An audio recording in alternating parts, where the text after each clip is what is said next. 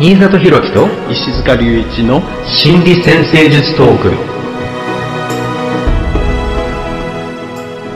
このポッドキャストでは先生科の皆さんに役立つ内容をざっくばらんにお話ししていきます。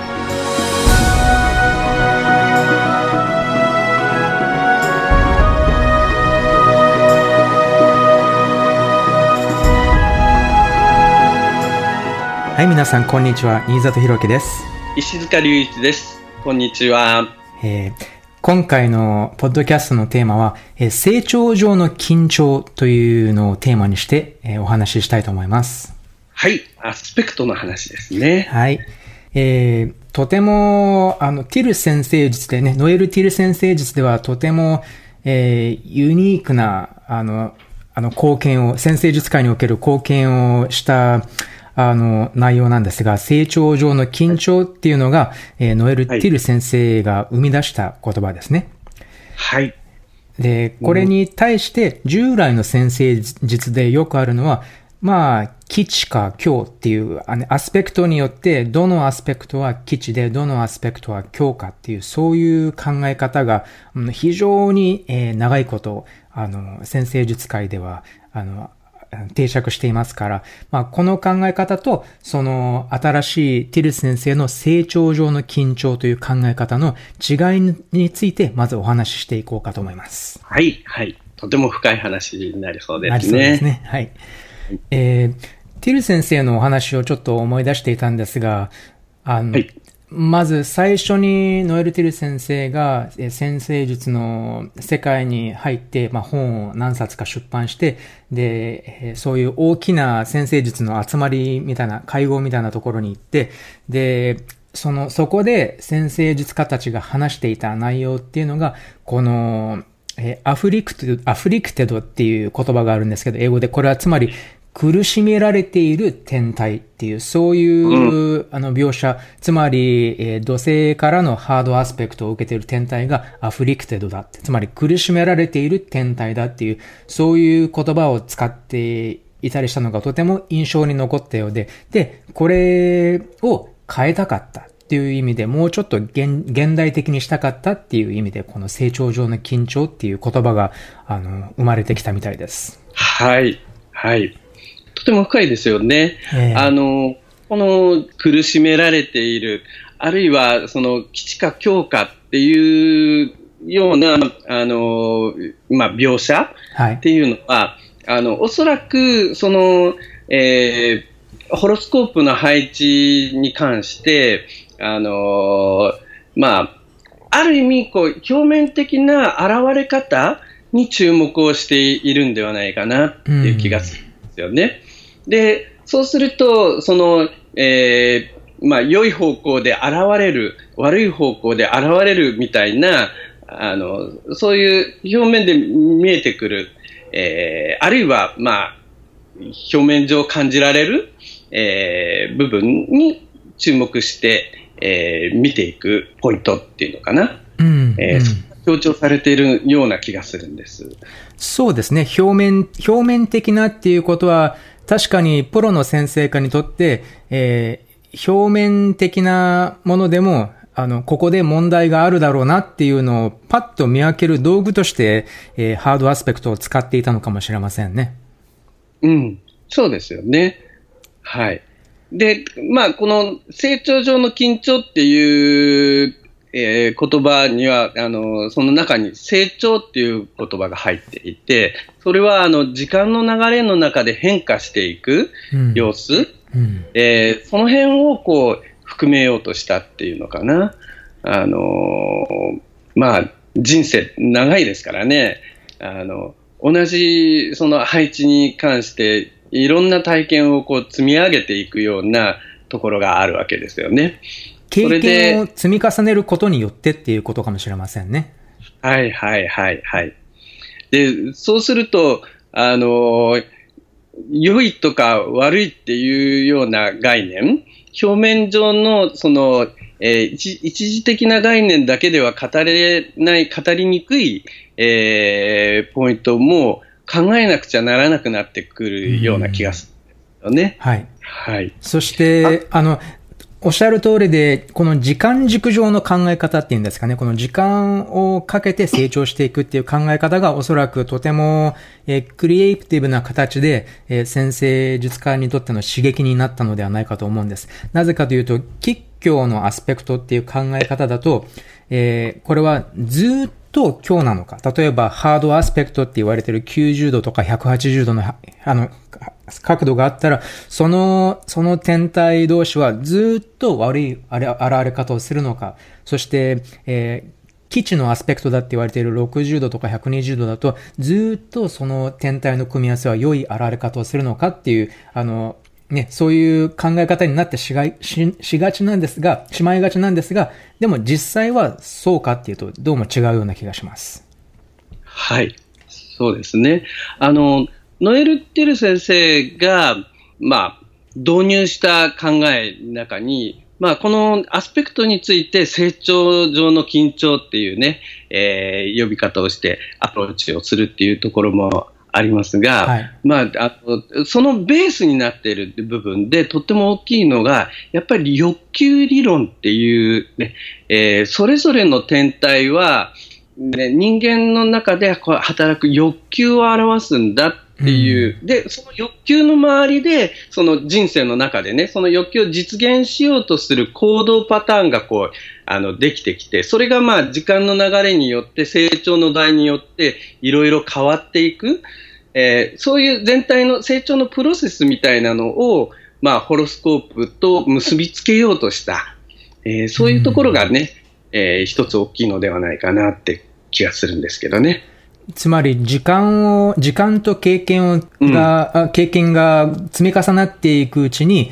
欲求を満たすための行動の仕方も変わってくるっていうことなのかもしれませんね。そうですね。ねはい。そういう行動の仕方、変わっていく行動の仕方を、こう、全体的に捉えていく、あの、そういうツールとして、ホロスコープを考える。えー、そういうアプローチをすると、単にこのホロスコープの配置から、あの、いい配置とか悪い配置とか、あの、どういうような特徴が、あの、予測されるとか、そういう、あの、表面上の、あの、部分ではなくって、えー、まあ、長い時間かけていろんな、えー、可能性を持って進んでいく物語を、えー、追っかける道具みたいな形になっていくんじゃないかな、はいえー、気がしますね。あの、もうちょっと表面的ではない考え方を可能にしてくれますよね。はい。あの、あ、どうぞ。あ、はい、はい。この、えっと、欲求っていう考え方ね、天体を欲求にこう結びつけるっていう考え方は、はい、まあ、いろんな先生科の方が、えー、そういうアプローチを、えー、やっていて、例えば、あの、えー、天体のエネルギーっていう言い方、表現だったりとかね、うん、えー、このなんとか天体の意識みたいなね、表現を、えー、していく。まあ、そういうような、えー、捉え方をしながら、えー、まあ、長い、長い間ね、えー、かけて変化する様子をかけていくっていうのは、だんだん、あの、いろんな形でね、いろんな先生家があの注目するような、えー、まあ、標準のアプローチになってきている気はしますよね。なるほどね。そうですよね。はい。はい。っていうことを使わなくても、あの、そういう概念に、えー、なってってきてる感じがしますね。はい。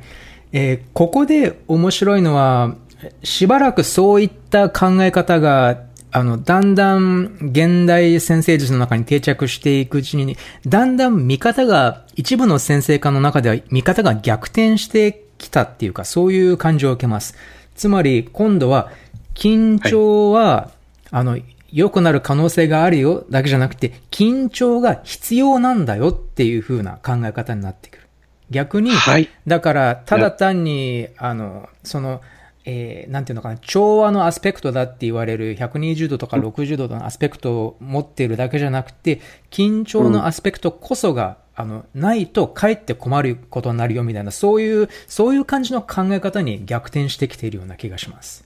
なるほど。はい。で、はい、この、では、なぜ緊張が成長のために必要なのかっていう、そういうあの考え方についてちょっと、はい、あの、お話ししてみてもいいんじゃないかと思うんです。はい。はい。なぜ緊張が成長のために必要なのか。はい。そうですよね。うん。まあ、地球上で生活しているっていうことは、もうずっと、あの、地球の引力にこう、えー、引き付けられていて、それに向かってこう、あの、特に人間は直立でね、うん、えー、立って歩くっていうね、えー、ことをしているわけだけど、それももう一つの緊張ですよね。ね、あの地面と向かって90度の関係を保っていないと立ち上がることができないんですよね。これティル先生がこの間の大阪でもお話ししていらっしゃいましたね。はい、で、この緊張っていうのは、例えば、あの、運動っていうのも、運動とかしていたら、やっぱり、あの、筋肉とかが、あの、成長するためには緊張がなければ、あの、成長できない。逆に、地球の引力から全く離れてしまって、宇宙飛行士さんとかが、あの、月とかに行って、宇宙でしばらく過ごして帰ってくると、筋肉が衰えてしまっているっていうのよく知られていますよね。そして、え、え、骨の、骨の密度まで、あの、薄くなってしまうとか、うん、つまり、緊張がない環境において人間はベストの存在、ベストの状態を保つことは難しい。非常に難しい。かえって不可能だっていうことを、この宇宙飛行士さんたちの例が、あの、ああの反映しているような気がします。そうですよね。で、宇宙っていうことは、あの、結局、引力がどっからもかかってない、ないので、うん、あの、どっちに向けてこう、立ったらいいかよくわかんないような形になってしまうわけですよね。体もこう、どっちに向いてこう、あの、力をかけたらいいかっていうのが、こう、全然わかんなくなってしまう。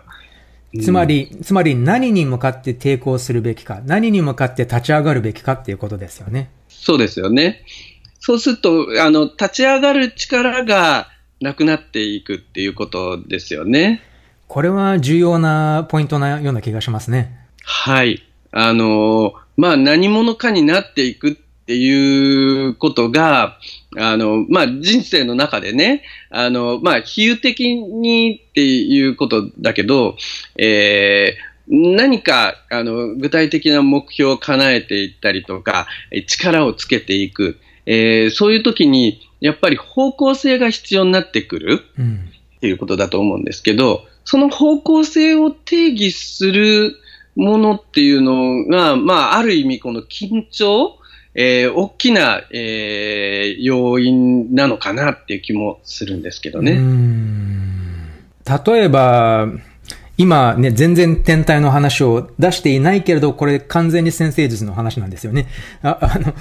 え、え、例えば、育ってきた環境や、または、その、育ってきた家庭における親との関係が、えー、まず一番強い、あの、原型的な意味で一番強い緊張ですよね。はい。ね。で、その緊張に向かってどう立ち向かうか。親の示してくれた、えー、例えば指導にどのように答えるか、または親、親という存在が反面教師だった場合は、その、その反面教師にどのように抵抗していくか、またはどのように、えー、そそれとは対照的な存在になろうと立ち上がっていくかとかね、いろいろ緊張って言っても人それぞれだと思うんですが、でも、えー、人格を形作る上でそういった親との関係っていうのが、あの、まず最初の緊張としては、本当に大切なテーマですよね。だから、えー、この心理先生術においても、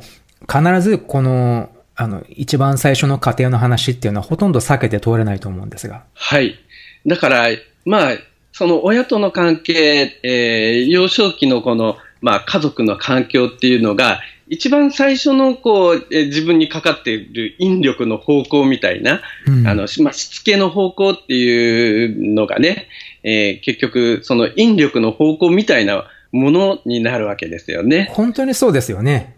あ、うん、あの、なんかちょっとチャート全体をこう、ぐるっと見てみて、で、あの、一番この地面になっているのが第4ハウスの、この、やはり家族の環境であって、そして家族っていう家庭っていう一つの、えー、文化っていうか社会集団っていうか、その、その中で、あの、ある特殊なルールとか習慣とかっていうのが本当にそこをベースに立ち上がっていく、そこをベースに大人になっていくっていう感じしますよね。はい。だから、こう、4ハウスの地面の上に、こう、えー、10ハウスに向けて、こう、立ち上がっていくみたいな、はい。そういうイメージがね、えー、そういう方向に引力がかかってるみたいなね、えー、ふうに、えー、考えてもいいのかもしれないですけど。なんかビジュアルにとてもわかりやすいような気がします。はい。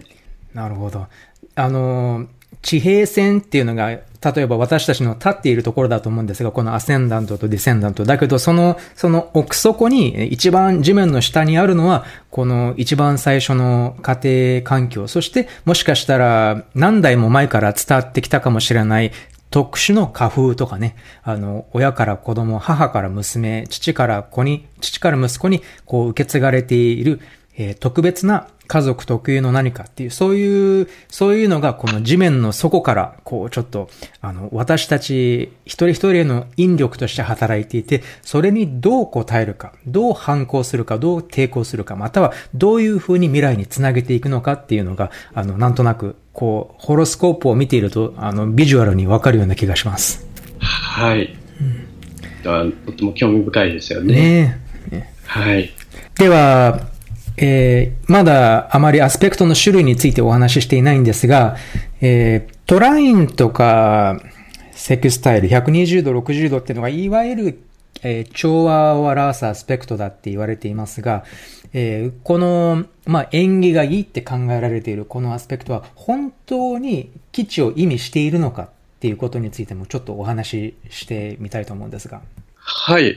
まあ、この調和を表すっていうことは、まあ、ある意味、こう、えー、サポートされやすい、理解されやすい特徴っていうのがあるんじゃないかなっていう気はするんですよね。そうすると、それは、まあ、ある意味、あの、何を基地と呼ぶのかっていうのは、あの、あれですけど、その、えー、まあ、支えがある感覚、えー、それはちょっと、あの、まあ、流れやすい感覚っていうのかな。えー、そういうのはこの、えー、トライン、セクスタイルとかね、えー、いうアスペクトに関連して、えー、出てくるんではないかなと思うんですが。うん、なるほど。あの、私もサポートっていう意味で考えるあの時があるんですが、で、そのサポートっていうのは、ちょっとあの、ホラリっぽいですが、本当にある層の人たちからのサポートとか、はい、実際にそういった人生においてサポートとなってくれる人たちを本当にその天体の関係が表しているんじゃないかとか、そういうふうなかあの考えをすることはあります。あはい。ああの、だから、例えば、えっ、と、月と土星のあのトラインとかが、もしかしたらこれは年上の女性からのサポートがあったりとかね、そういう、そういう考え方もありなんじゃないかとか、そういう、そういう、時々そういうことを考えたりします。はいはいはいはい。あの、私はこのアスペクトを考えるときにね、えー、ちょっと幾何学的な、えー、まあ、なんていうのかな、あのー、原理っていうのかな、うん、それをこう、えー、考えてみたりするんですが、はい、この、まあ、円をね、えー、考えたときに、その円の中に、あのまあ、どんな力がかかってくるかなっていうふうに考えたときに、こう、うんハードアスペクト、緊張のアスペクトに関係するような、えー、まあ、力、オポジション180度の関係とか、あの、90度の関係っていうのは、うん、あの、その円、まあ、丸い円があったときに、例えば上下でこう、ぐっと力をか、ボールをね、こう力をかけると、うん、上下に潰れると横側にこう、あの、広がるような感じで力がかかる。うん、逆に横をこう、ぐっと縮めると上下、縦の方向にぐっとこう、えー、広がるような、ボールをね、考えると。うん、そういう力がかかる、えー、方向みたいなのは、あの、このハードアスペクトって言われてるね、えー、ような方向にかかりやすいのかなっていう、まあ、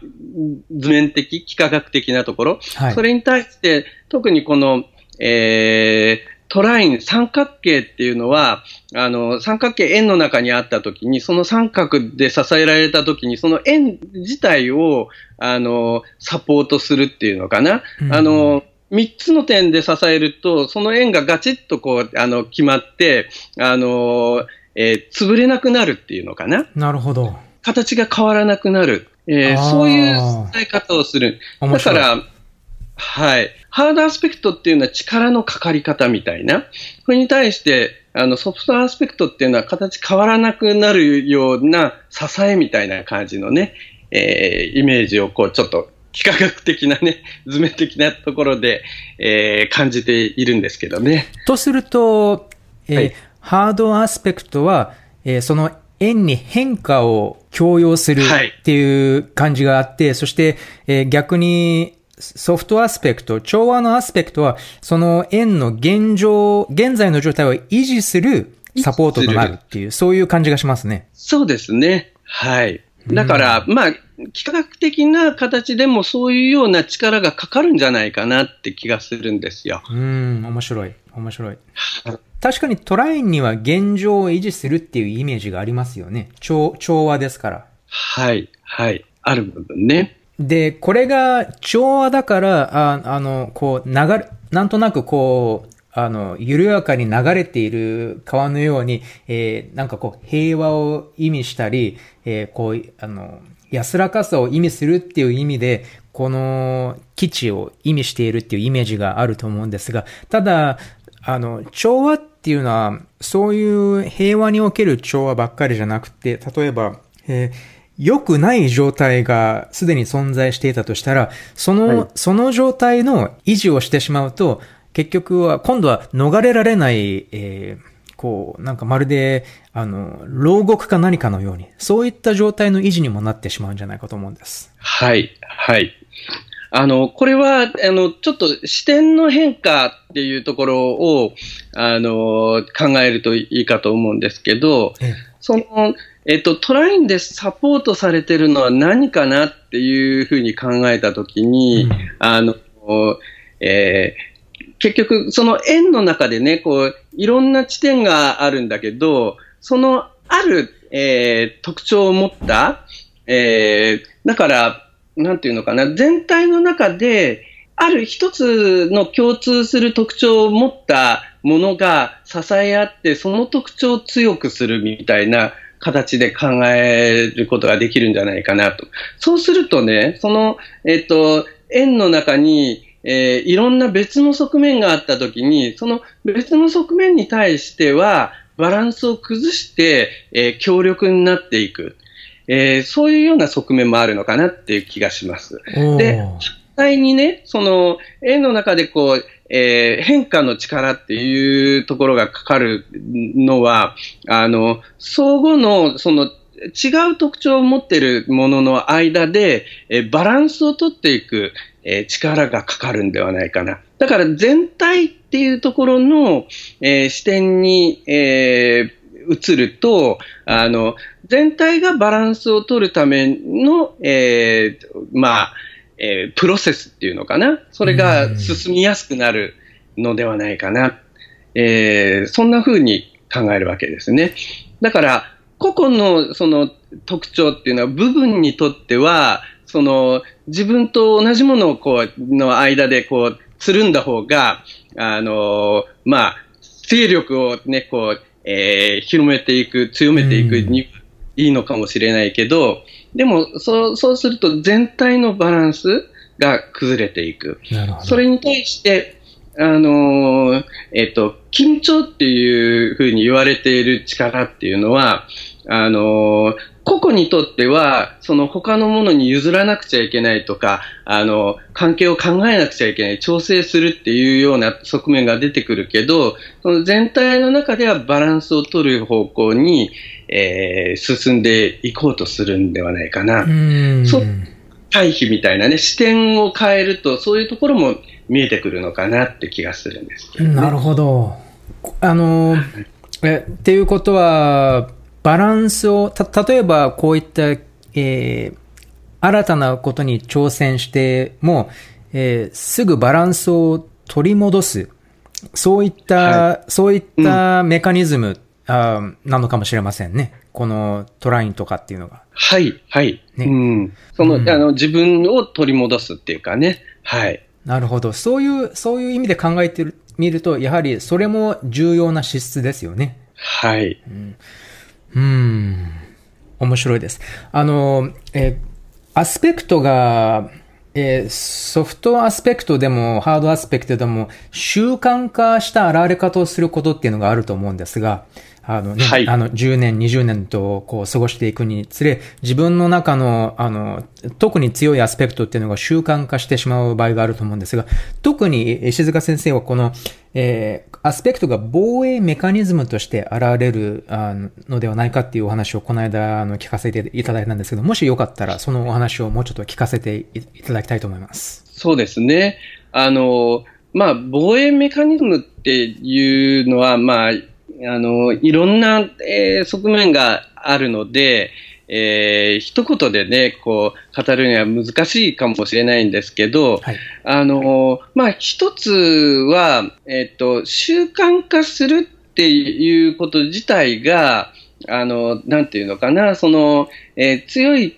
まあ、緊張なり、その、パターンというのかな、えー、それを感じ続けなくする、えー、一つのね、こう、えー、まあ、あの、メカニズムっていうのかな、になるんではないかなと思うわけです。だから、アスペクト自体は、その、いろんな形で動く可能性はあるんだけど、うん、その、えー、使い慣れたやり方で、まあ、えー、まあ、即座にこう反応していく。それはまあ、感情が、その、えー、主体となって過去にね、こういうような状況になった時に、こういうふうにやったら、まあ、どうにか、えー、動かすことができた。なるほど。今回もじゃあ、や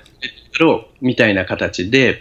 あの、パターン化していく。うんうんうんえー、そういうところが、やっぱり人間の心の中では働くんではないかなと思うわけです。あ、とても、あの、よくわかるような気がします。えー、例えば、何かこう、仕事や集団において、えー、ちょっと、あの、嫌な気持ちを味わった時に、嫌な気持ちになった時に、例えば、あ、じゃあもうやめようって言って、すぐその集団からこう退いて、また一人ぼっちになってしまう。こういうのも習慣化しやすいですよね。そうですね。はい。そういうことだと思います。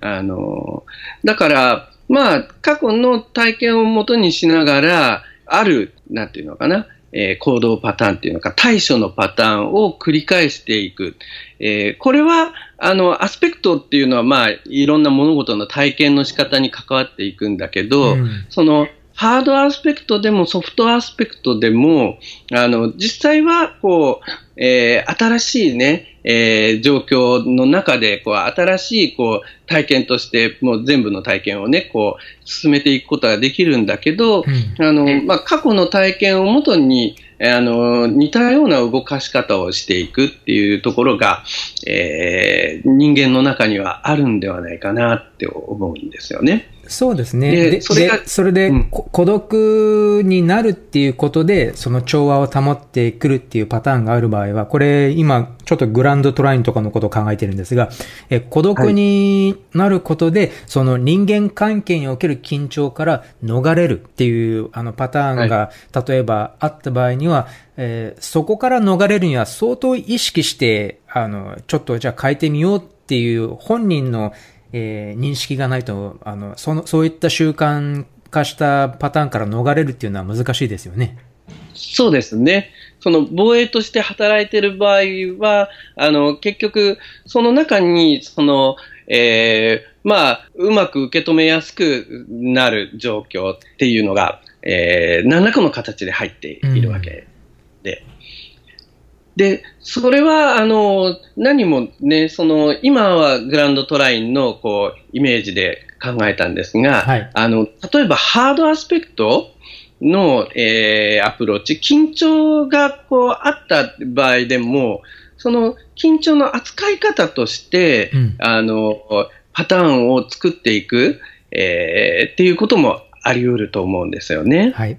あの、ちゃぶ台をひっくり返したりとかね。はいはいはい。まあ、思い通りに進めるために、こう、ちゃぶ台をひっくり返すっていうのが、あの、例えば、うまくいった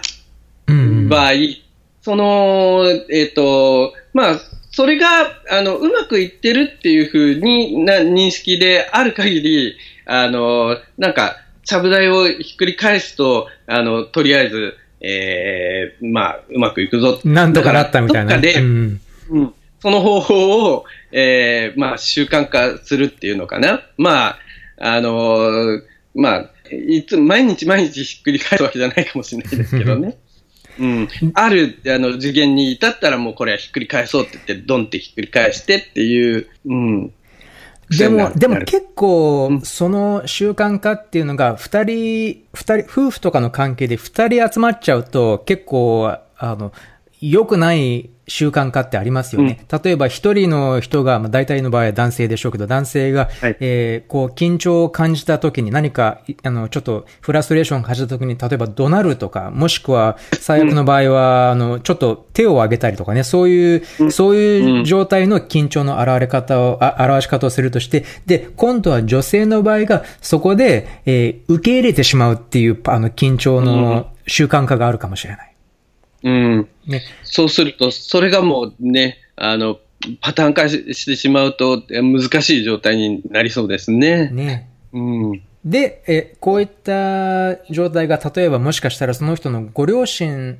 の関係もそういう関係で、ずっとそういうのが続いてきたのかもしれない。男性は怒りっぽいもので、時には暴力を振るう存在っていう、そういう家系だったのかもしれない。で、あの、まさしく、そしたら、あの、あの、巷の先生術師が、あ、あの、あなたは、こう、あの、男性運が悪いねとか、そういう、そういう占いの、あの、典型的なパターンになってしまいそうなんですが、あの、まさしくこれが良くない習慣化の例なんですが、ただ、これは、そうでなければいけないっていうわけじゃないですよね。そういうことですよね。うん。うん、あの、その、あの、ここで、つまり、緊張が良くない現れ方をするっていうパターンがあって、でもそこから、えー、時間、経験、そして、えー、自己認識と成長を遂げるにつれて、だんだん変化していくっていう、そういう現象があるんじゃないかと思うんです。うん。はい。はい。その過程の認識がとっても重要になりますよね。はい。はい。で、例えばこれ、今お話ししていたような、ちょっとこう、なんていうんですかね、D、DV とかまたは、あの、本当に、強者が弱者を虐げるみたいな関係？あの、はい、これは例えば、象徴で言うと、冥王星っぽいですよね。はいはいはい。力の使い方、もしくは力の悪用。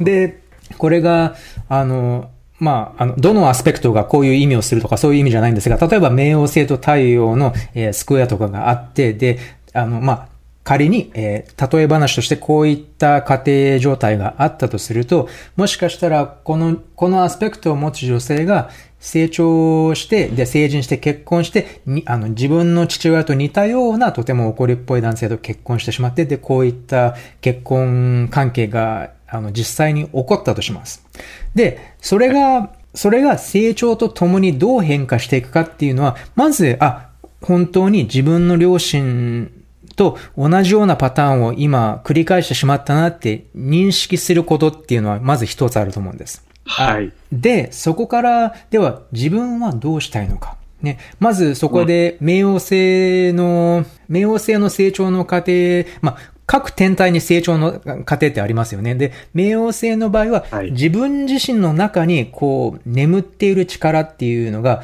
えー、大体の場合は周囲の圧力に、えー、負けて、で、まあ、押しつぶされて、地下室の方に、こう、あの、埋められてしまっているっていう、そういう感じなんですが、その、自分の中に埋まっている、あの、力っていうのを、見出して、で、自分の力をまた見つけていくっていう、そして社会に表現していくっていうプロセスがあるんですが、大体の場合は、この冥王星のプロセスの場合には、えー、自分のも、そう、自分がこう父親から、または男性から受けた、えー、ひどい仕打ちや、あの、ひどい言葉、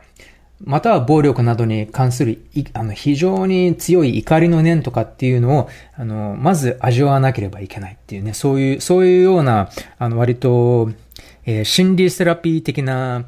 あの、内容の過程があると思います。で、はい。あもし、あ大体の場合は、あの、西洋とかだと、ここら辺で実際に心理セラピストの助けを借りて、えー、お話を通じて、プロとのあの、会話を通じて、えー、こう、プロの導きに従って、こういった自分の感情とかっていうのと向き合って、で、自分の感情を自分のものにしていって、あ、もう、こんなに辛い思いをしたんだ、してたんだなっていうのを本当に実感したら、あ、じゃあもう二度とこういうことは、あの、受け入れることはやめよう。そこで習慣からもう逃れるっていう選択肢が自然に生まれてくるっていう、そういう、そういう感じになってくると思うんです。はい。はい、まあ、冥王星だから、まあ、埋める埋める過程と掘り出す過程っていうのが、そうそうそう。その、えー、成長の流れの中にこう必要になってくるわけですよね。ね。その、うん。だから埋めっぱなしにしておくと、そのまんま、こう、パターンがこう、ずっと続いてしまうと。そう。そして、埋められているんだけれども、もうこれだからしょうがないやって言って、こう、あの、甘んじているような、外側ではこう受け入れているような感じでも、内側ではこういった、とても、えー、強く激しい重たい感情がこう渦巻いているので、で、もしかしたらそれは年を取るにつれて体のどこかで健康問題として現れるようになってくるかもしれないっていうね、うん、そういう、そういうふうな考え方があります。そうですね。うん、はい。そういうプロセス自体をこうしっかり理解しながら、あの、まあ、進めていくっていうか、それを全体的にこう、あの、進めていく必要があるのかもしれないですよね。これはとても繊細な、あの、作業ですよね。こういう先生術を使った、あの、成長上の緊張っていうことについて考えていくのは。はい。だから、あの、いろんな天体の組み合わせの中で、えー、どのようなその成長のこうプロセス、物語があの動く可能性があるか。まあ、その物語としては、こう、えー、同じ配置でも、こう、いろんなパターンがあるので、そうです。あの、必ずしも誰もが、その、例えば冥王星で、それが、あの、暴力的なものとは限らないわけですよね。で、ねうんうん、でも、あの、でも、どういうものが実際にこう自分の中で動いているのか、えー、その自分とね、周りの環境の間でこう、えー、動いている。それをこう、あの、でも自分のホロスコープの中にあるっていうことは、その人生の中でそういうテーマに関してこう、あまあ、扱っていくっていうのかな。その、それを通して自分らしくなっていくっていうテーマがあるわけなので、じゃあ、あの、自分らしくなるときに、あの、それをどういうふうに扱えるようになっていったらいいのだろうか。あの、あれですよね。えー、どの天体のテーマもこう、えー、ある意味、その、えー、自分らしく動かす道をこう、えー、見つけていけるといいわけですよね。そうですよね。うん。はい。という感じですかね、今回は。はい。ね。はい。はい。えー、とても、とても深いお話で、あの、ね、まだまだいろいろ、あの、話せると思うんですが、えー、いかがでしたか、でしょうか？ですよね。ねもう人生の物語が、まあ、このアスペクトを通して起こるっていうことですからね。うん、あのホロスコープの中の物語のこう一番のね、えー、ポイントなるかもしれないですよね。そうですね。この、この成長上の緊張っていうことについてどれだけ深く理解できるかで、先生術家としての、うん、あの、クオリティ、えー、っていうんですかね、あの、変わってくるでしょうね。はい。うん、えー、とっても深いお話でした。はい。では、ありがとうございました。はい、ございます。